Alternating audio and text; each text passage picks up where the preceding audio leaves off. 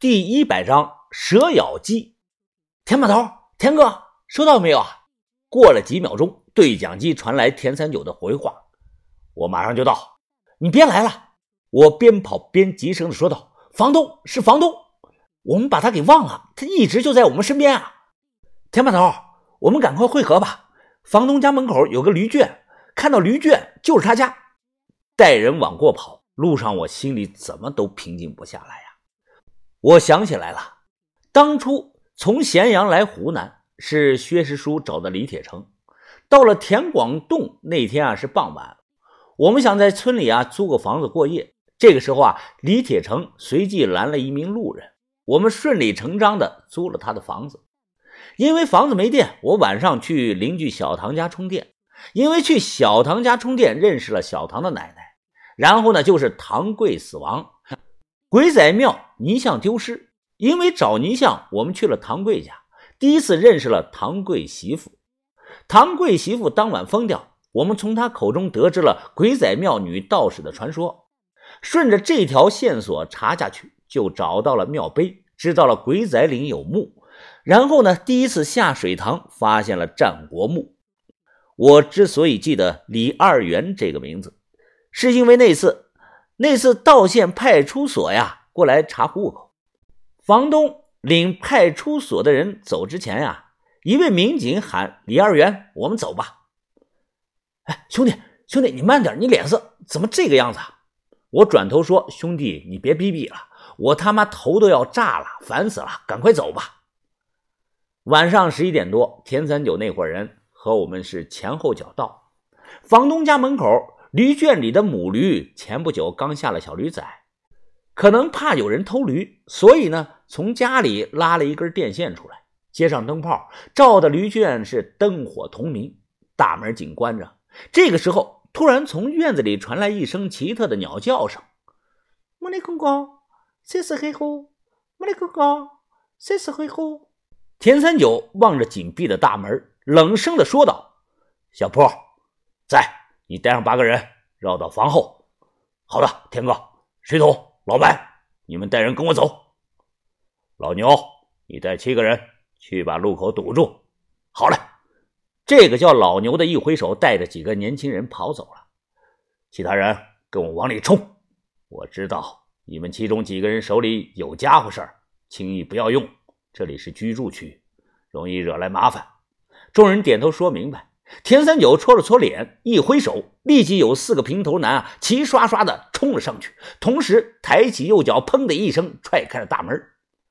院里没有灯啊，我刚冲进去就看见一个黑影顺着梯子往房顶上爬，他手里还抱着个罐子。我还没喊出口，就看到田三九举着短管猎枪对着那个黑影连开了两枪，啪啪啪，紧随其后啊。又有最少三把差不多的土枪对着房顶那里就打呀，啪啪啪啪的，跟过年放炮一样，声音很大。村里的狗叫声接连不断的响起，此起彼伏。那个黑影啊，整个人趴在房顶上，几秒钟后又一瘸一拐的站了起来。他高高的举起了手中的瓷罐子，朝着院子里就扔了下来。啪啦一声，这么高啊！瓷罐子掉下来，摔了个四分五裂。我操！有蛇呀！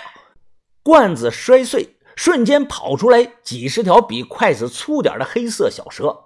这些小蛇的身子扭成了 S 型，在院子里是爬来爬去，太小了都不好看清楚。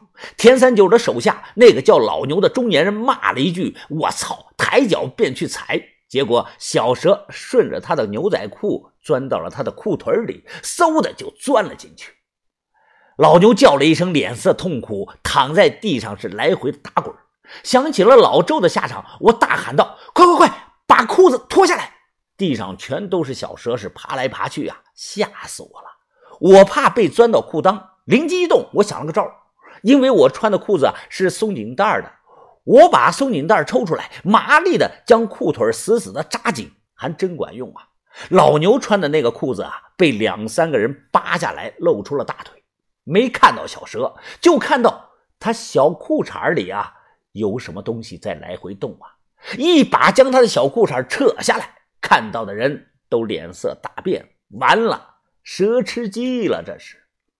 老牛打滚的动作幅度是越来越小，嘴角开始吐白沫。其他人是又蹦又跳啊！田三九的这些人最少有一半是进过监狱的，都是社会上的毒瘤。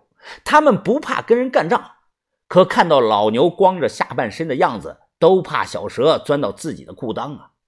我穿的厚底的胶鞋，最少踩死了四五只。房顶上的黑影眨眼消失不见了。见状，田三九指挥人都上了房顶。都知道啊，很多农村地区的房子都是挨着盖的。一栋栋紧挨着，我们上去后啊，就看到那个黑影已经跑到了别人的房顶上，还在跑，在哪儿？新盖的平房还好，但那些老瓦房房顶都是三角形的坡度，瓦当表面很滑，脚踩不稳就滑下去了。一帮人从这间房跳到那间房，想想人家晚上躺在家里床上正睡觉呢，忽然听到自家房顶上咕咚咕咚的，跟地震了一样，不少人都起床开灯。更有甚者，被吵醒后啊，破口大骂：“要死啊！大晚上跑什么跑啊？房子都塌了！”田田哥，这么抓下去抓不住啊！我带几个兄弟下去走大路，去村口堵他。田三九说：“可以。”其他人跟我继续追。我们的人在不断的减少，有的没有跟上来，落在了后头。在房顶上一连跑了二十多分钟，我远远的看到那个黑影扒上了一棵槐树，顺着树滑了下去。等赶到那里，打着手电看了看周围，夜色茫茫，看不到人影了。前后啊，就差那么三五分钟。田三九脸色铁青，气得直接把对讲机摔了个粉碎。十分钟后，怎么样啊？没有啊，田哥，最后就没看到人影。小波，你呢？这个叫小波的年轻人摇了摇头，看下表，现在几点了？十二点一刻了，田哥。田三九想了想，吩咐的说道：“小波啊，你挑两个身手好的兄弟跟着我，其他所有人去大巴上集合。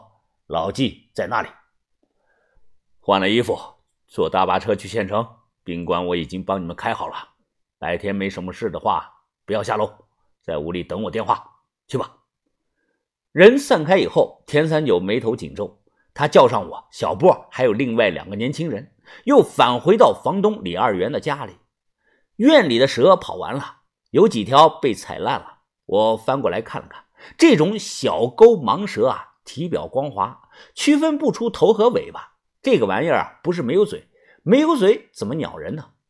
那个嘴很小，闭合的时候看不出来，在脑袋下三寸的地方，用力一挤，从这个小蛇的嘴里啊，挤出来一小包塑料袋似的东西，指甲盖大小。能看到里面装了些半透明状的液体，我当即就明白了，这种钩盲蛇本身没有毒，是蛇嘴里这些小塑料包里有毒。我们运气不好，让它跑了，但这晚也有收获。藏了这么久，我们终于知道了无丑老大自伤蛇就是房东李二元，还有证据。返回去后啊，在他房子里。